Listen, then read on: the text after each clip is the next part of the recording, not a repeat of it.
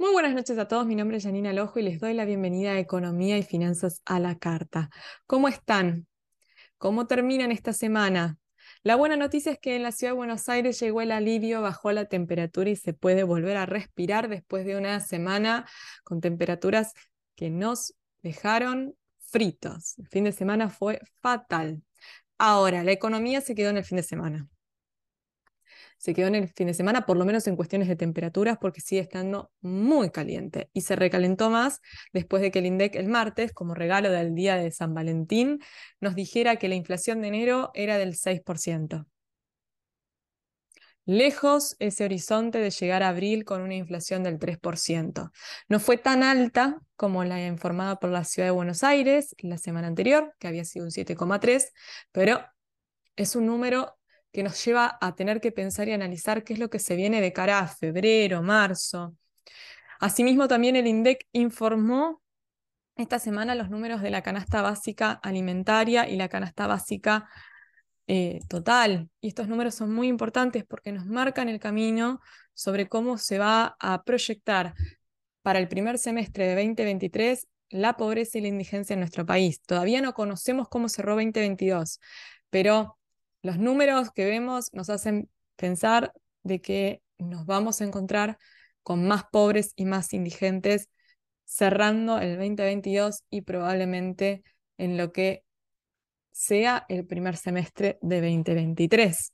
Si así arrancó el año, si estos son los números con los que arrancó el año, estamos complicados. Y hablando de números complicados, mil millones de dólares es el saldo negativo que acumula el Banco Central desde que comenzó el año y estamos a 17 de febrero. Yo les dije que el problema eran las reservas la semana pasada, porque las reservas y la escasez golpea toda la economía. Afecta las importaciones y esta semana se habló y mucho de las importaciones porque tenemos sindicatos reclamando que se solucione el problema de la falta de insumos porque ven con riesgo de paradas de producción. Tuvimos la denuncia por la venta de aprobaciones de CIRA. Tuvimos que se aprobó, se puso operativo en realidad la, la semana pasada, el viernes a última hora ya se había puesto operativo lo que es el blanqueo para importaciones a la hora de oficializar una CIRA ya se puede hacer uso de este beneficio. Lo hablamos en su momento, pero vamos a ver qué es lo que estamos teniendo hoy vigente. Y también relacionado con eh, el tema de las reservas, se viene un repo. ¿De qué se trata un repo? ¿Qué es un repo? ¿Y por cuánto es? ¿Qué es lo que sabemos hasta ahora sobre el repo? Y no es menor porque esto golpea las reservas, nuevamente. Ay Dios, si hay temas para hablar. Proyecto de ley para que el gobierno nacional, desde lo que es el Ejecutivo, no pueda disponer prohibiciones de importación y exportaciones si no es a través de una ley por medio del Congreso. Tema interesante, hay que discutirlo. Yo les prometí el primer programa de este año de que de economía íbamos a tener mucho para hablar y que lo difícil iba a ser resumirlo en una hora de programa. Hasta ahora no les mentí. También les dije que íbamos a seguir escuchando hablar del tema no solo del campo, no solo de las previsiones de eh, lo mal que se viene la, eh, la, la, cosecha, y esto nuevamente golpea las reservas porque vamos a tener menores ingresos, sino también les dije el tema de los tambos. Y esta semana se escuchó mucho hablar del tema y del problema de los tamberos. Acuérdense, a medida que empieza a pasar las semanas y nos vayamos metiendo cada vez más en el año, mayor va a ser el problema que vamos a escuchar con respecto a la situación de los tamberos argentinos. Porque estamos acostumbrados a escuchar hablar de los problemas de la cosecha, estamos, escuchando mucho hablar del problema de la carne, cortes con precios cuidados, todo eso ya lo escuchamos, pero la realidad es la de los tamberos es bastante seria y preocupante y hay que estar atentos. Vamos a ir a un pequeño corte y nos metemos de lleno con todo lo que es la economía de nuestro país, que para hablar no nos alcanza. Quédense ahí, no se muevan, ya volvemos.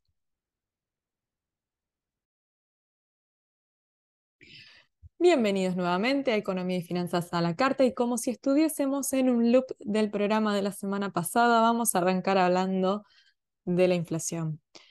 La semana pasada lo hicimos con el número de la inflación de la Ciudad de Buenos Aires, esta vez lo vamos a hacer con el número que Marcos Lavagna nos regaló el Día de los Enamorados. El INDEC dijo que la inflación en enero 2023 era del 6%. APA, y digo APA porque estamos hablando de la inflación más alta informada para un mes de enero desde el año 1989. Sí, escucho bien. 1989. En ese año la inflación informada para el mes de enero había sido del 8,9%. Vamos a hacer un poquito de historia económica. Nos vamos a retrotraer al año 1988.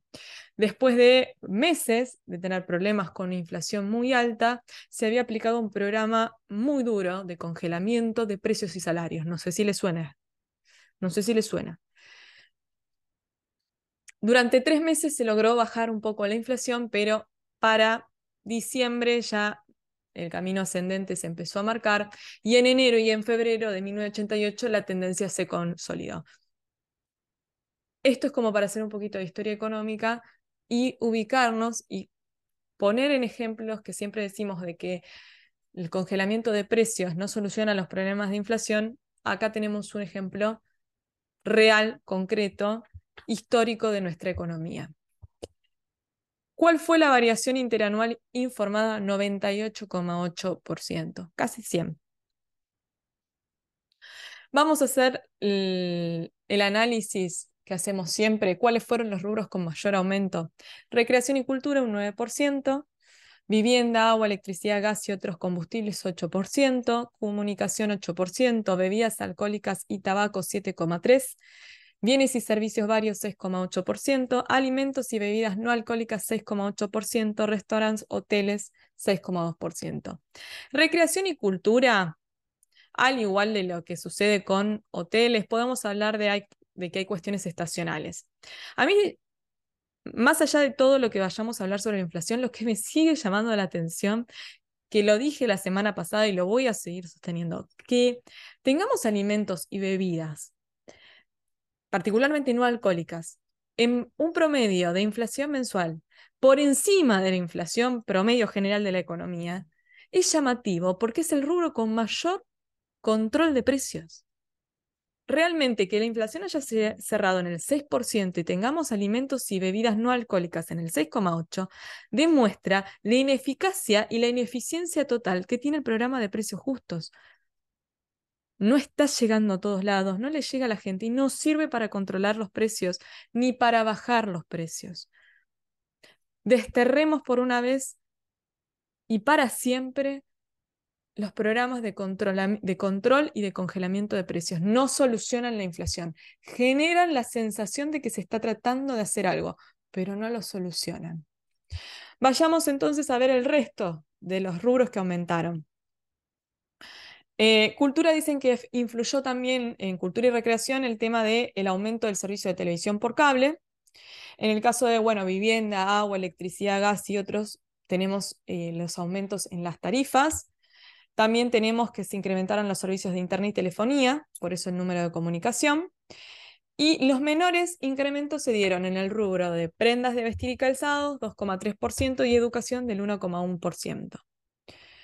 Siempre decimos que uno de los valores más importantes o más relevantes es el de la inflación núcleo. En este caso se ubicó en el 5,4%. Entonces, nuevamente estamos viendo la conducta de los precios que no están regulados, que no están afectados por cuestiones estacionales y que no se van a modificar en el corto plazo.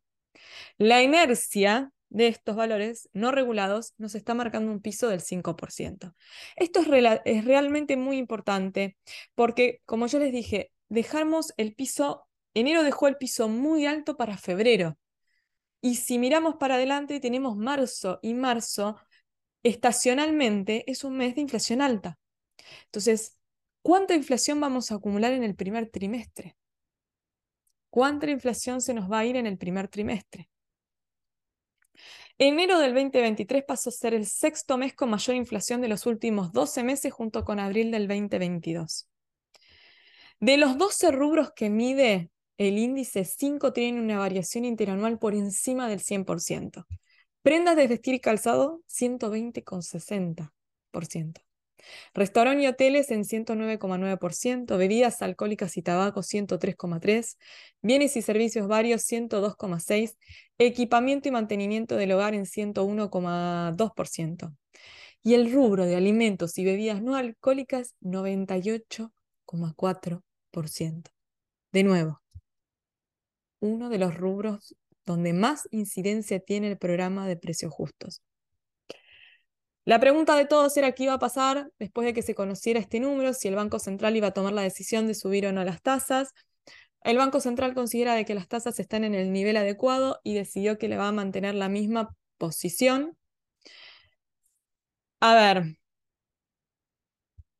consideran además de que con el número alto que informó la ciudad la semana pasada, el mercado ya había descontado el valor de la inflación nacional. ¿Cómo? La deuda pública ajustada por ser subió un 1,5% la semana pasada. ¿Por qué en realidad, o sea, cuál es el motivo de fondo que impulsa a no seguir subiendo la tasa? Porque, por un lado, ellos consideran de que la tasa de política monetaria está en el 6,2%, entonces, si el organismo que dirige la baña informa una inflación del 6%, ellos están por encima y no habría motivo para hacerlo. Tengamos en cuenta que si suben las tasas también el déficit público se, incrementa porque todos los activos que están, em, que están ajustados por inflación automáticamente suben. Eso significa que los pasivos por deuda suben. Lo hablamos la semana pasada y esto impacta de lleno en la emisión monetaria que se viene. Y si, estamos, si tenemos que pagar más intereses, vamos a tener más emisión, más inflación. ¿Qué esperamos para lo que se viene? Esa es la gran pregunta.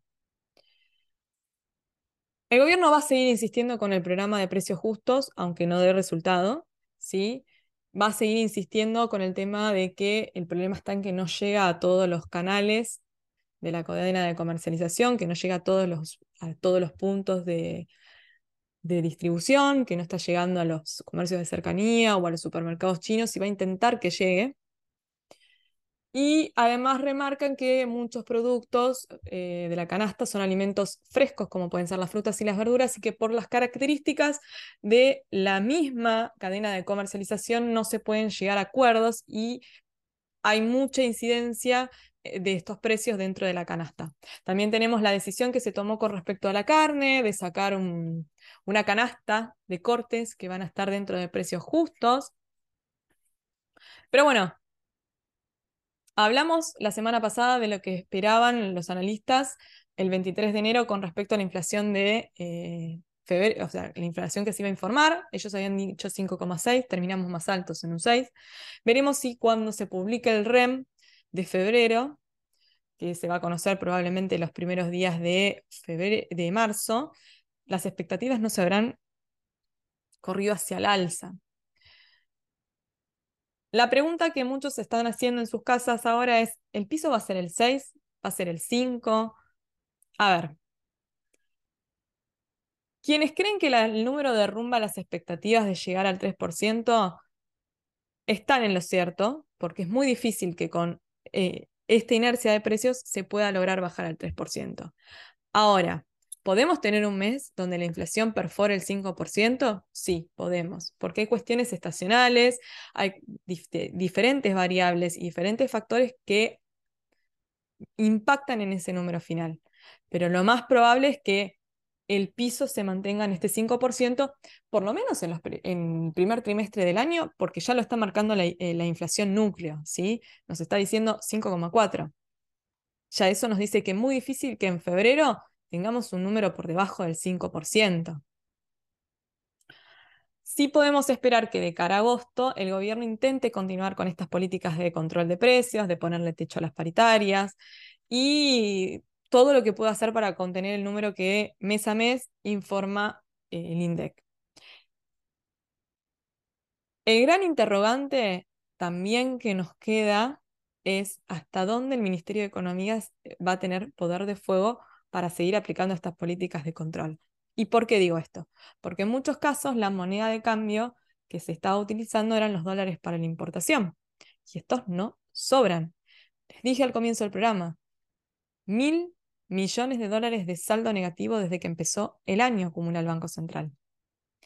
Y la actividad industrial está empezando a desacelerarse, lo dijimos la semana pasada con el número que el mismo INDEC informó, 2,7% de contracción en diciembre. Mientras no se logre controlar el gasto y por lo tanto a la emisión monetaria, la inercia que tienen los precios se va a mantener y la inflación no va a ceder. Dato del cual se habló esta semana. Dentro de los alimentos, el podio lo ocupó el tomate. Hubo una variación, eh, una variación mensual del 64%. Había un dicho que se decía en la época de mi abuela y que creo que puede graficar claramente el rumbo de la economía en nuestro país. Nos fuimos para el lado de los tomates. Vamos a un corte y enseguida seguimos con más economía y finanzas a la carta.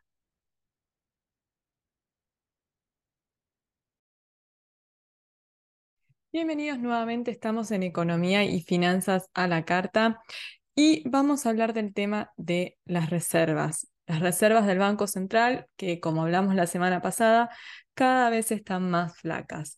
Vamos a poner en números para tener una dimensión de cuán complicadas están hoy las reservas del Banco Central.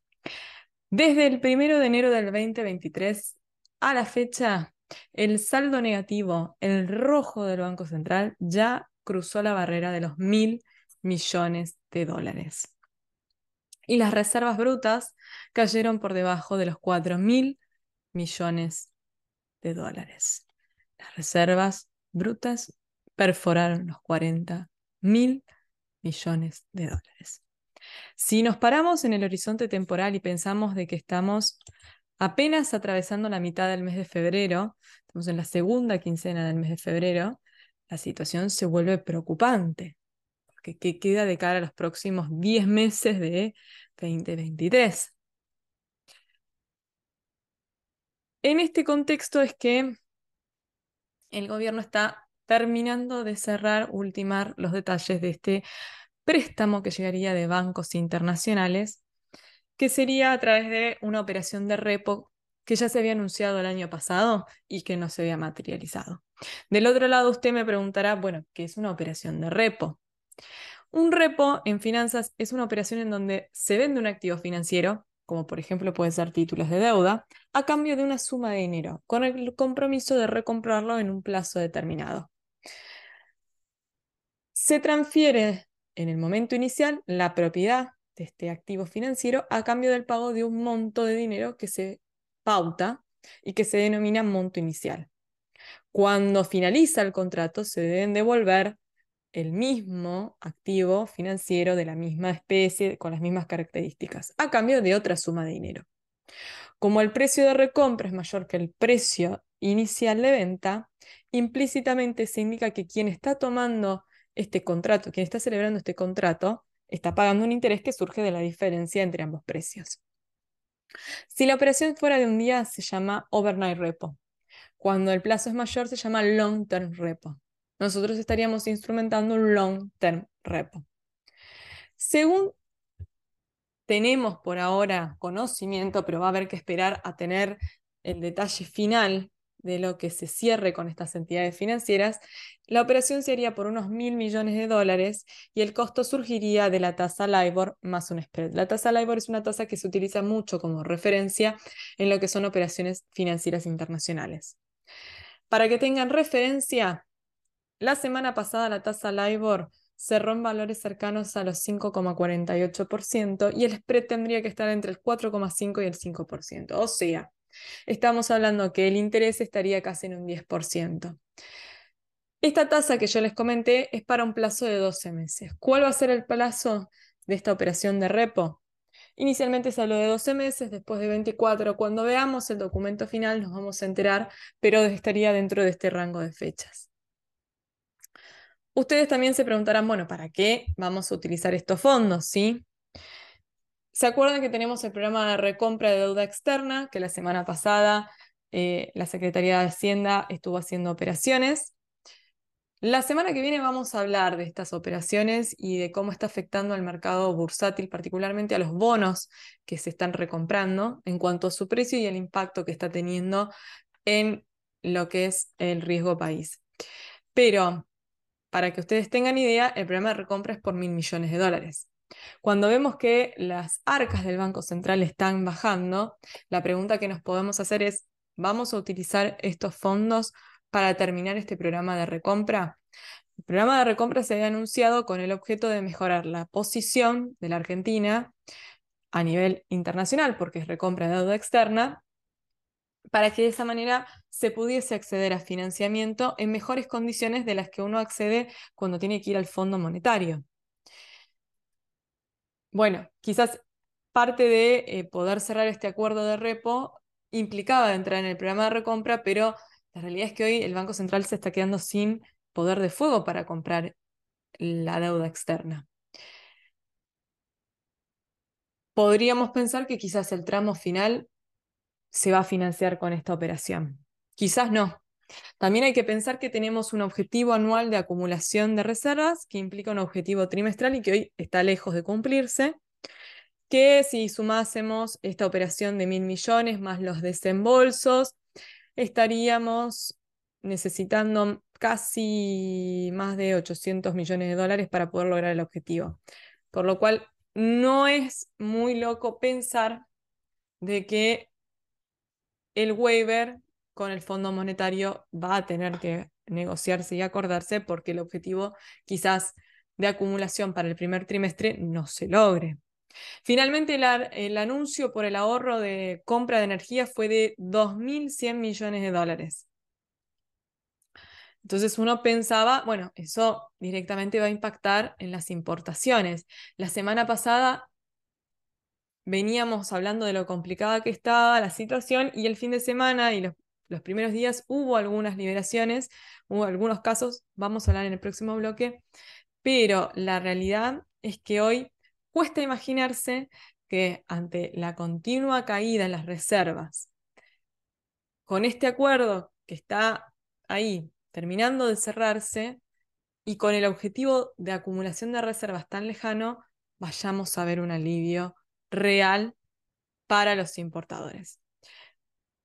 Pero de ese tema vamos a hablar en el próximo bloque. No se muevan que ya seguimos con más economía y finanzas a la carta.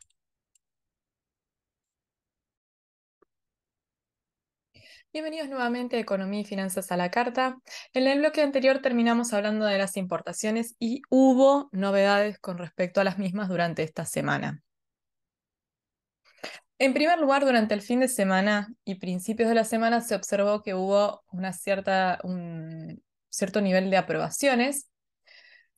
Muchas estuvieron vinculadas a importadores que desde octubre no habían recibido ningún tipo de eh, liberación de CIRA.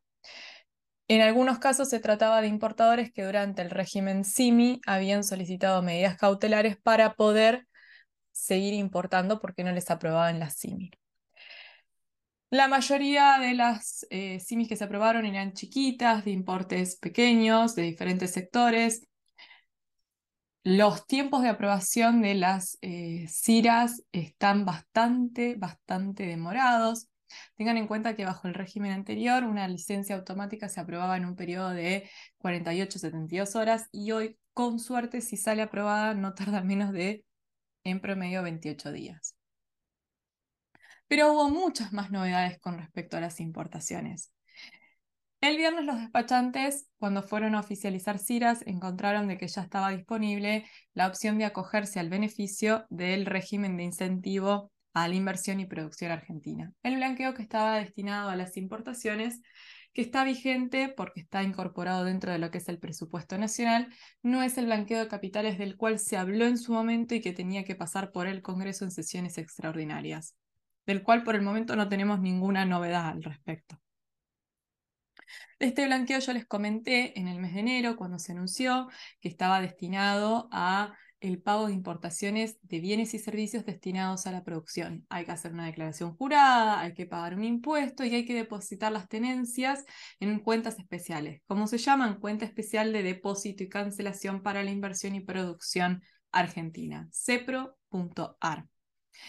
Las tenencias deben permanecer allí hasta el momento en el cual se va a hacer el giro para pagar las importaciones no se puede girar los fondos a una cuenta distinta que es la del exportador. ¿Qué significa esto? No puedo pagar stock de deuda. No puedo utilizar las tenencias que blanqueo para pagar una CIRA que yo ya tengo salida si la misma no se solicitó dentro de este beneficio. Y tampoco puedo girarle a una entidad financiera para pagar un financiamiento de una importación.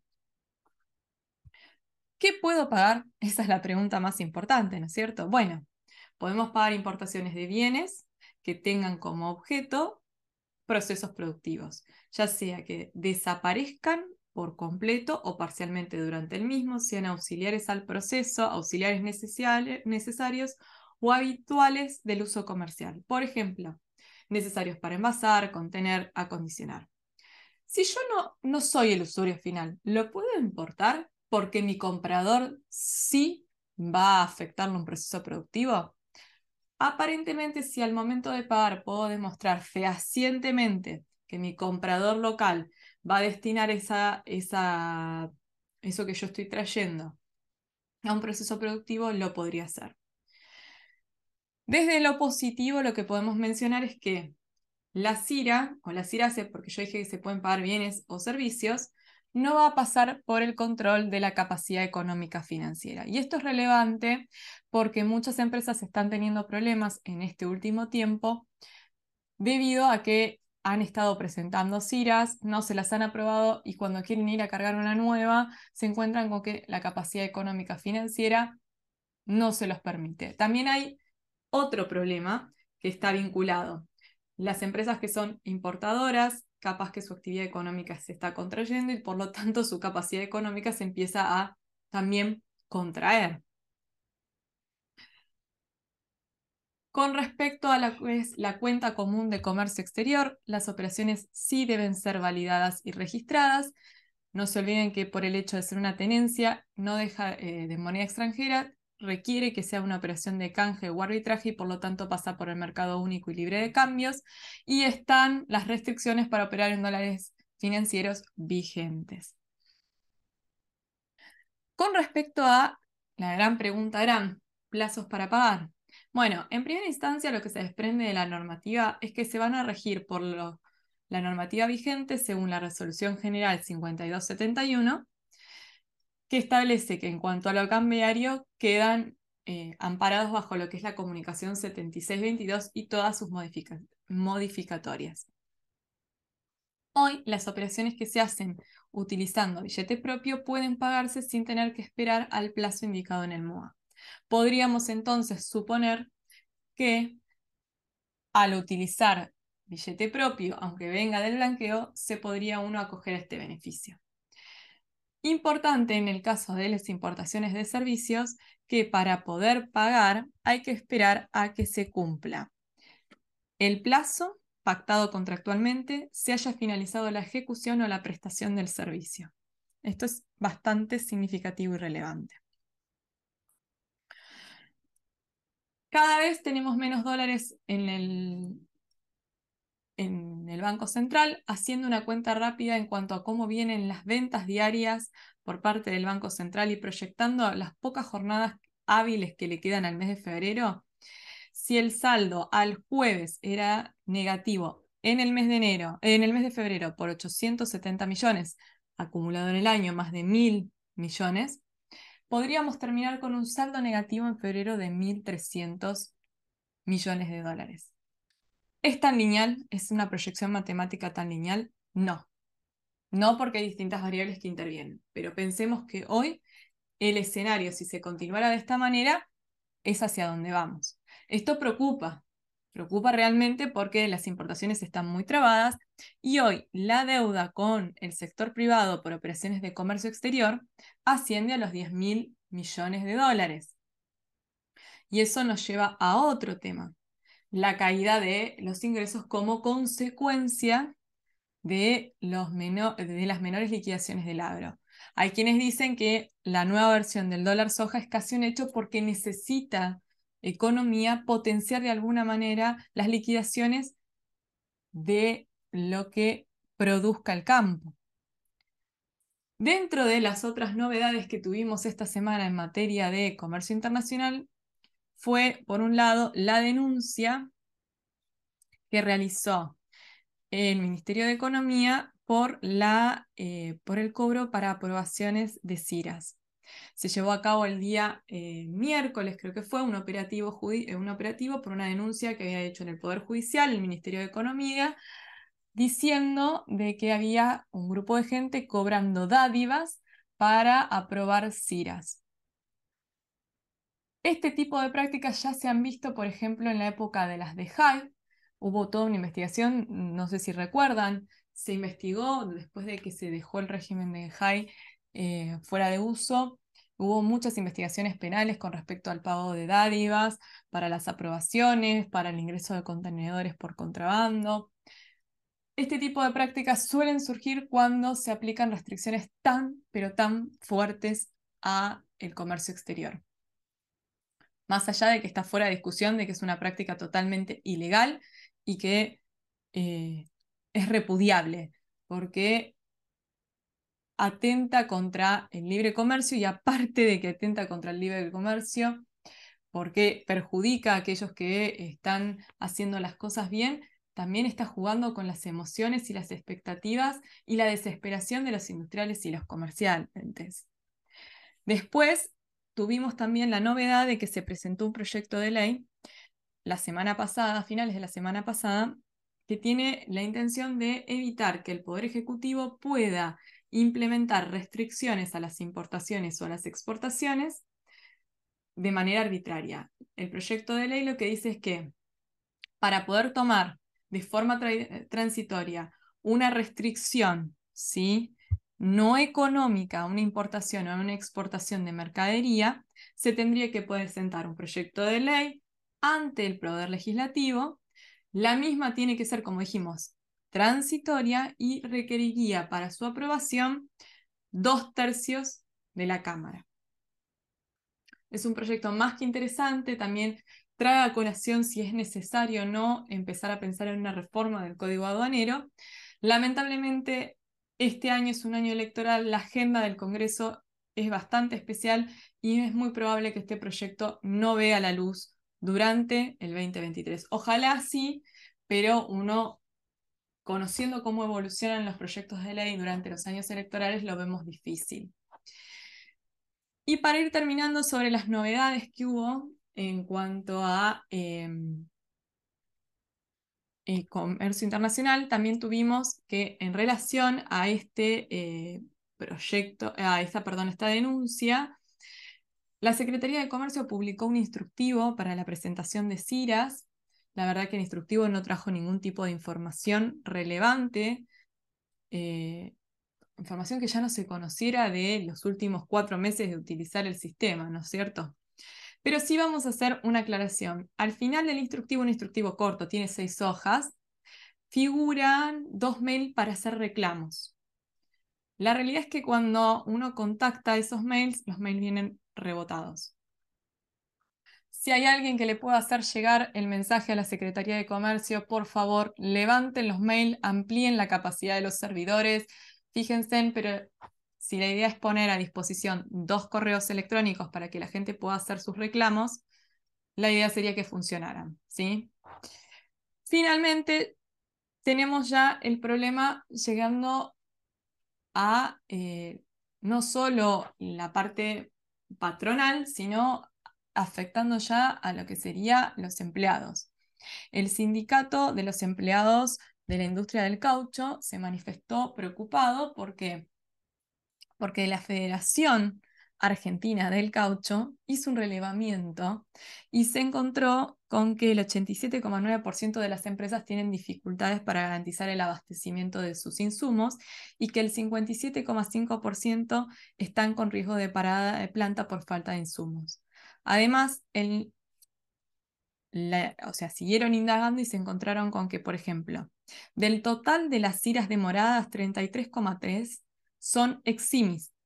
Y el mismo porcentaje corresponde a empresas cuya mercadería ya arribó al puerto y no tienen CIRA aprobada. El 21,2% de las empresas que carecen de CIRA han solicitado las mismas sin giro de visas. Esto es algo que realmente llama mucho, mucho la atención porque llama la atención el bajo porcentaje de aprobación que hay para las IRAs sin giro de divisas o con fondos del exterior o con billete propio, pero más llama la atención la baja aprobación que hay para las IRAs que son reemplazo de SIMI, cuando la SIMI fue utilizada para pagar por completo el exterior. O sea, no va a representar una salida de fondos para nuestro país en lo inmediato. Y eso realmente preocupa, porque estamos trabando operaciones, se está acumulando la mercadería en el puerto, estamos generando problemas en la producción y no va a implicar una salida de fondos. Realmente esto es un problema a resolver. Y más, y más aún cuando lo que están parados son insumos médicos. Porque cada vez más son las voces que se están alzando desde el sector que provee a hospitales, a farmacias, a laboratorios, diciendo, estamos teniendo problemas para la aprobación de nuestras CIRAS. Esto es un problema grave. Las perspectivas, quizás acercándonos al momento de las pasos, se libere un poco más para reactivar la actividad económica y dar una sensación de que la economía se está moviendo. Pero hoy, viendo cómo viene el flujo de fondos del Banco Central, viendo cómo se están eh, paulatinamente disminuyendo las reservas en el banco, la falta de dólares, que hoy lo que estamos haciendo es afrontar pagos de seis meses para atrás, no son buenas.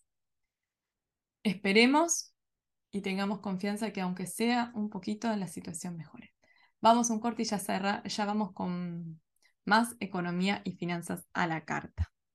No se muevan, por favor.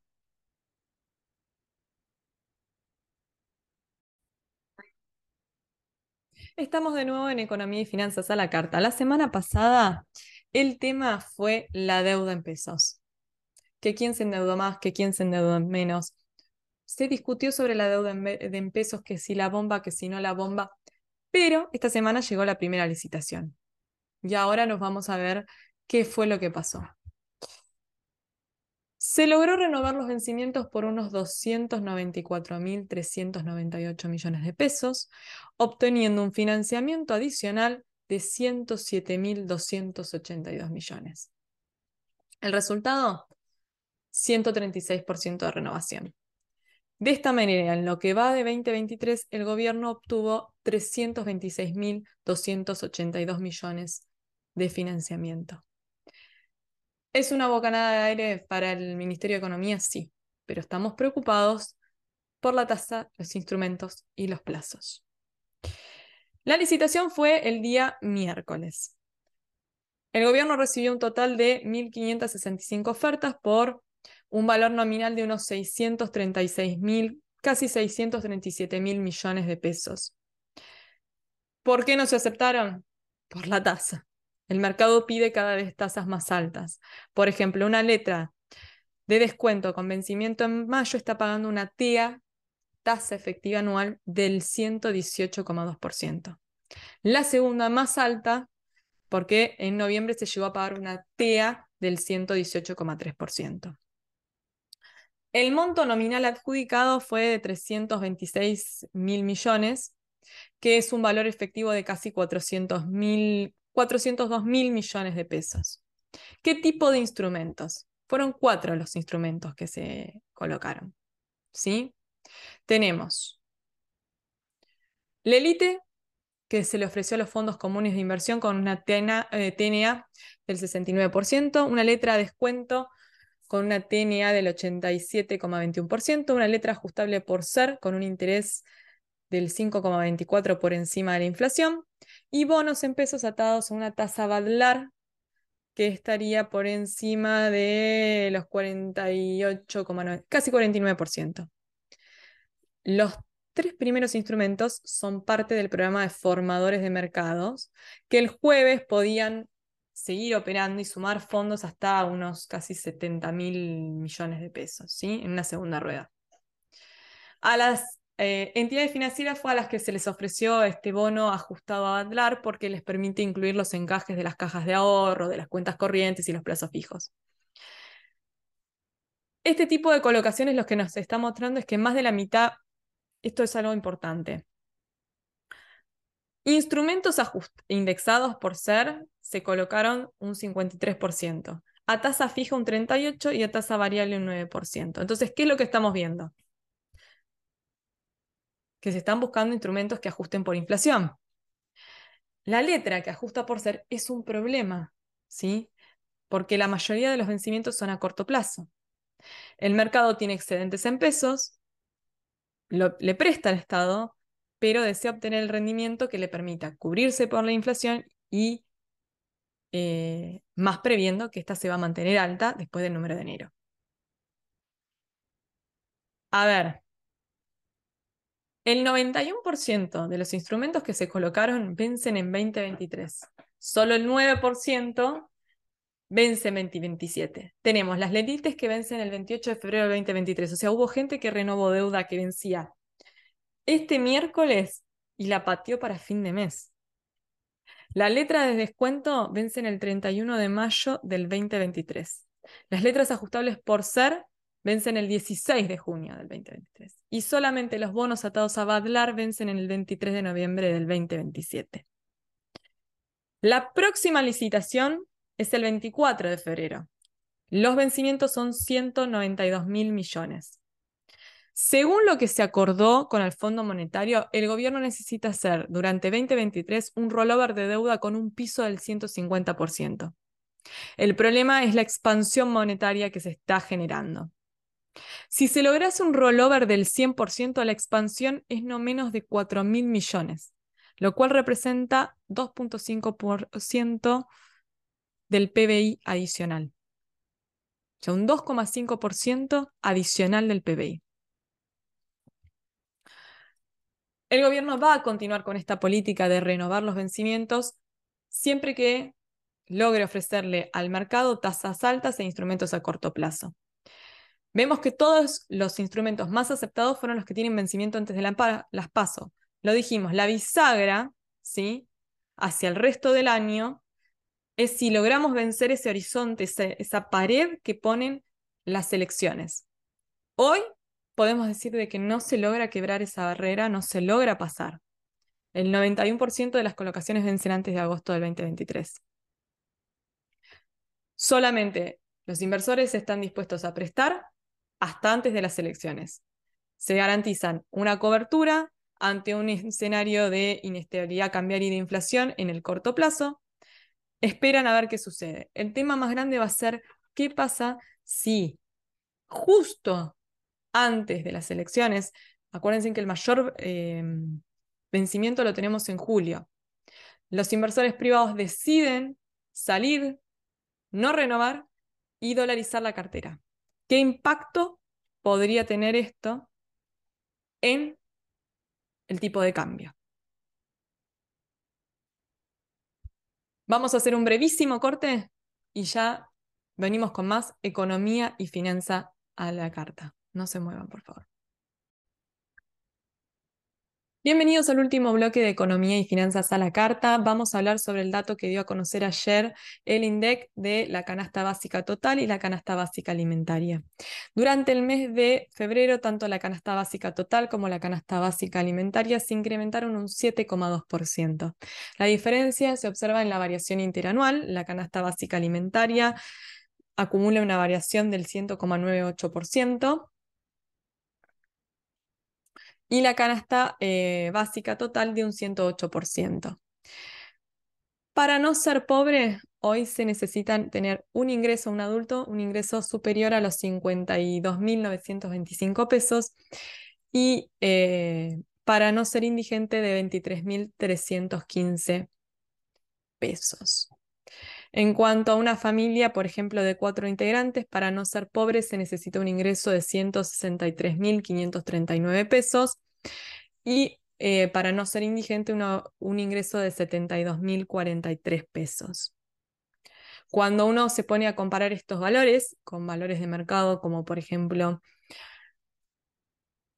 planes de salud, eh, alquileres, compras de supermercado, nos hace presuponer que el valor de eh, que informe probablemente hacia marzo el, el INDEC con relación a la pobreza y la indigencia en nuestro país para diciembre del 2022, o sea, para el segundo semestre, sea mucho mayor que eh, lo que observamos en el primer semestre del 2022.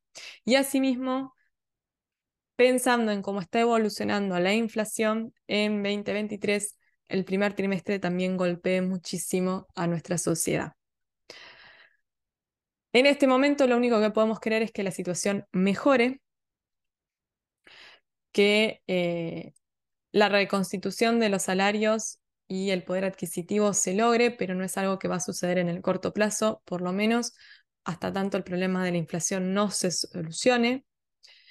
Si pensamos en lo que es todo aquel que se mueve en el segmento informal, está todavía más golpeado eh, en cuanto a la evolución de sus salarios que los sectores formales, empleo formal. Y la realidad es que lo único que podemos querer también es que llueva, porque queremos que se deje de perder cosecha, que dejen de morir animales, que eh, el campo se pueda levantar de esta difícil situación. Como yo siempre les digo, esto es un ida y vuelta. Si quieren pueden ir a mi Instagram, arroba o pueden visitar el sitio web de la consultora www.consultoralojo.com y pueden acceder a más información en cuanto a economía, finanzas y comercio internacional. Tratamos de estar siempre actualizando sobre las novedades. Para eh, cerrar el programa, me voy a tomar el atrevimiento de eh, hacer uso para un mensaje personal. Hoy, 17 de febrero, es el cumpleaños de mi mamá, así que desde acá le deseo muy, muy feliz cumpleaños. Ya, ya, ya me voy a festejar con vos, mami. Espérame. Como siempre, fue un placer. Les deseo a todos un muy buen fin de semana. Buenas noches. Los espero el próximo viernes a las 20 horas para más economía y finanzas a la carta.